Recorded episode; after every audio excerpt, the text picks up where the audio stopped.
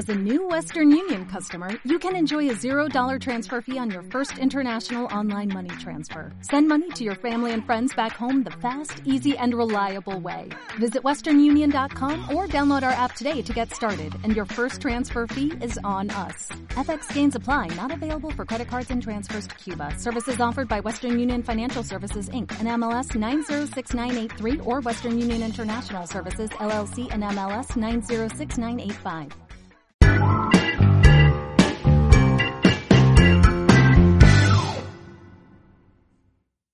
Muy buenas tardes, bienvenidos al episodio 49 en confinamiento del podcast Nómada Digital. Soy Carles de vivedistinto.com y estoy hasta las narices de estar encerrado. Me imagino que como todos vosotros. Sí que es verdad que el confinamiento ahora es extrañísimo porque se lo salta medio mundo. Es, es complicado. Yo hoy, por ejemplo, me he pasado el día en la calle eh, con razón, con motivos, porque tenía eh, unos trámites de urgencia que hacer, pero veía gente por todos lados y, bueno, filas haciendo la compra o gente trabajando por todos lados, caminando, niños, al final, pues eso, ¿no?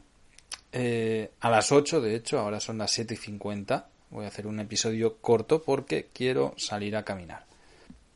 Tengo muchísimo dolor de cabeza, terrible, me, duele un montón y esta vez es de, de, haber estado haciendo gestiones, pensando mucho, mirando mil historias y, y, con bastante tensión de estos días que por fin hoy se ha concretado. Ya los que seguís el podcast diariamente en confinamiento sabéis que llevo días haciendo algo que, que os iba a revelar en algún momento, ¿no? Pues hoy es ese día Hoy he ido a notario y ya soy un pobre, y digo lo de pobre, lo remarco porque es así, propietario. Eh, me he fundido toda la pasta, no tengo nada y, y, soy propietario de un local, el cual está en alquiler ahora mismo y me parece perfecto, es una, bueno, un ingreso pasivo que además se revaloriza y que espero que no pierda valor en caso de fluctuación brusca de la moneda. ¿Vale? Si el euro peta, evidentemente todo se va a ir a la mierda, pero eh, las propiedades se recuperarán de valor pues más rápido que, el capital líquido, ¿no? Ha sido durísimo, la verdad es que es un coñazo. Eh, los trámites administrativos me ponen fatal, he estado haciendo mil historias y es que además evidentemente con esta situación es todavía más complicado. Tengo todavía mañana y pasado para seguir haciendo más trámites de, bueno, pues con el inquilino y, unos pagos que tengo que hacer y demás. Me han metido una hostia de impuestos que me he quedado tiritando. Por lo que se ve es normal aquí. La verdad es que no pensaba que fuese tanto. Y bueno, pues es lo que hay, ¿no? Hay que mantener el país entre todos.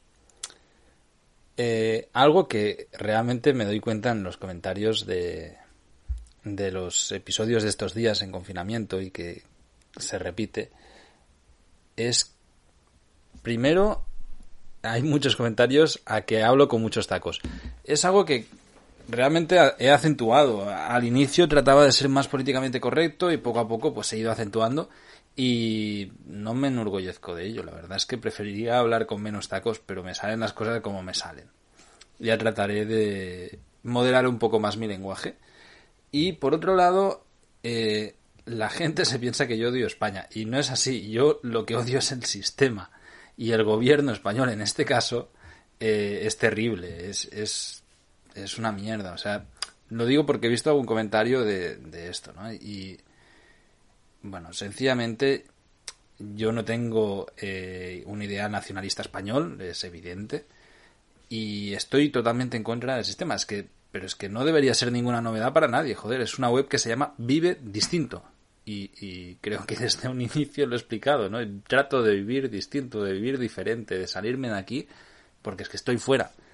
Y evidentemente, pues que critico un gobierno pero no solo este, porque sea el PSOE y Podemos, es que criticaría cualquier gobierno que haga las cosas mal. Y bueno, en el caso español, pues que han sido todos yo creo que desde la historia de la fundación de España, ya incluso con la República lo hacían mal.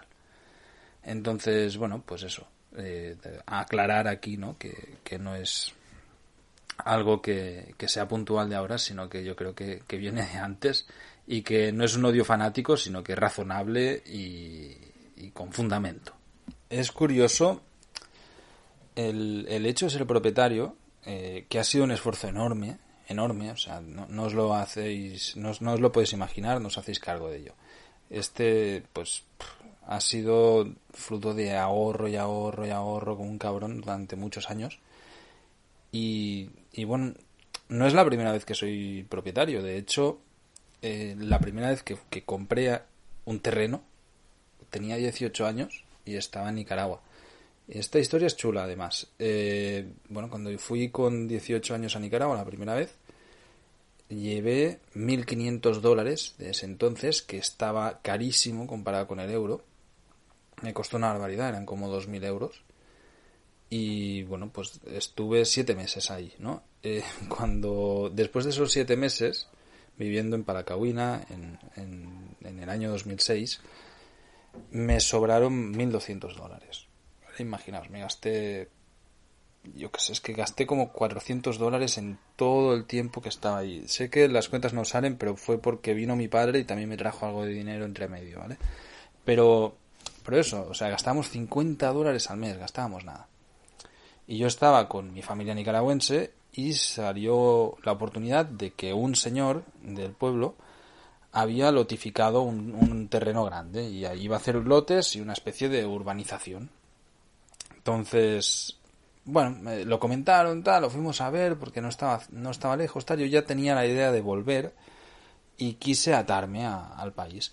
Entonces, bueno, fui y pregunté, me dijeron lo que valían los terrenos, si no recuerdo mal, valían 600 dólares y lo podían comprar cualquier persona, incluso extranjeros. En Nicaragua puede comprar un extranjero aunque esté en, turista en ese momento, ¿no? Bajo un visado turístico. Y, hablé con el hombre y dije, hombre, pues está bien, tal, no sé qué. Empecé a negociar y, y, le dije, ¿y este de aquí que es más grande? Y había un terreno, eran terrenos de... Hostia, es que no recuerdo exactamente las medidas y os, os mentiría.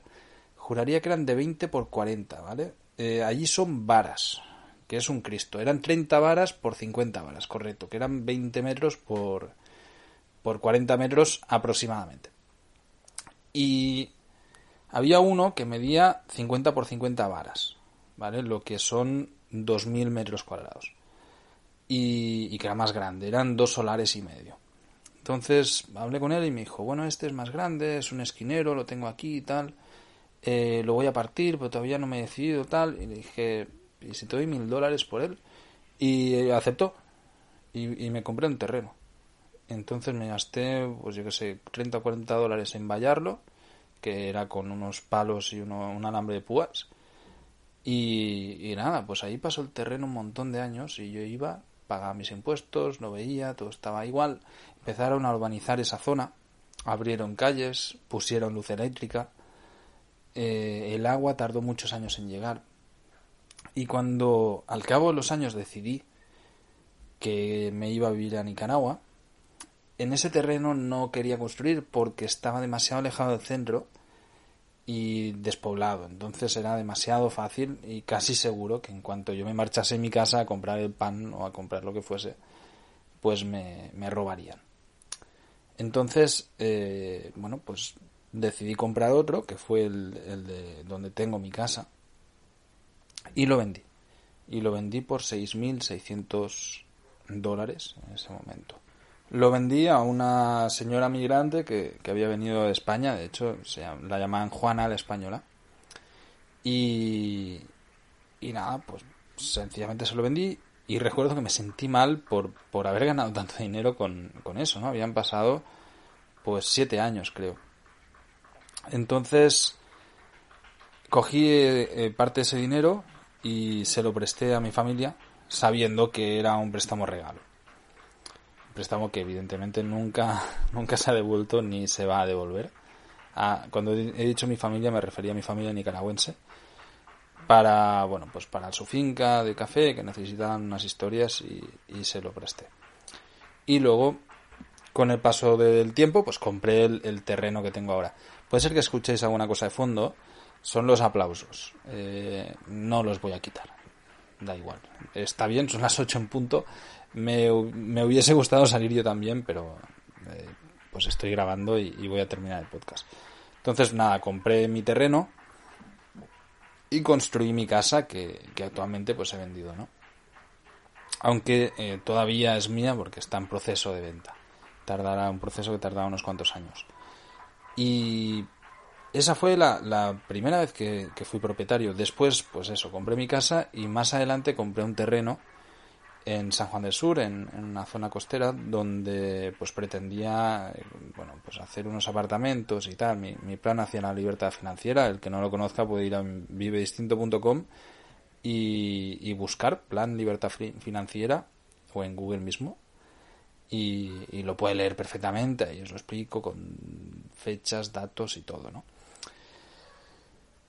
Y no sé, es algo que es, me sorprende, ¿no? Porque he sido multipropietario a pesar de siempre llevar una vida súper austera y humilde y, y, de no pensar en... no sé, es como una manera de ahorrar, ¿vale? E invertir. No me ha dado miedo, sí que recuerdo que cada vez que he tenido que comprar algo ha sido un dolor de cabeza. Sobre todo, bueno, es que ha sido igual aquí. En Nicaragua el proceso es un coñazo y aquí es primera vez que compro algo y, me da cuenta que también es un coñazo. Pero bueno, eh, ya está hecho, ya es un hecho. Estoy muy contento y tengo ya ganas de marchar. Era lo que me estaba reteniendo aquí. He aprovechado.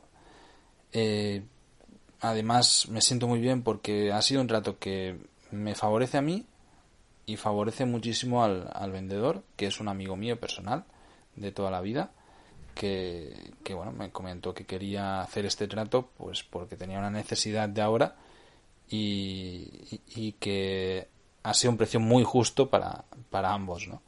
Entonces, pues me siento muy bien. Hoy he ayudado a un amigo, me ha ayudado él a mí y he cumplido un objetivo que tenía desde hace mucho tiempo. Quería invertir aquí y ya está hecho.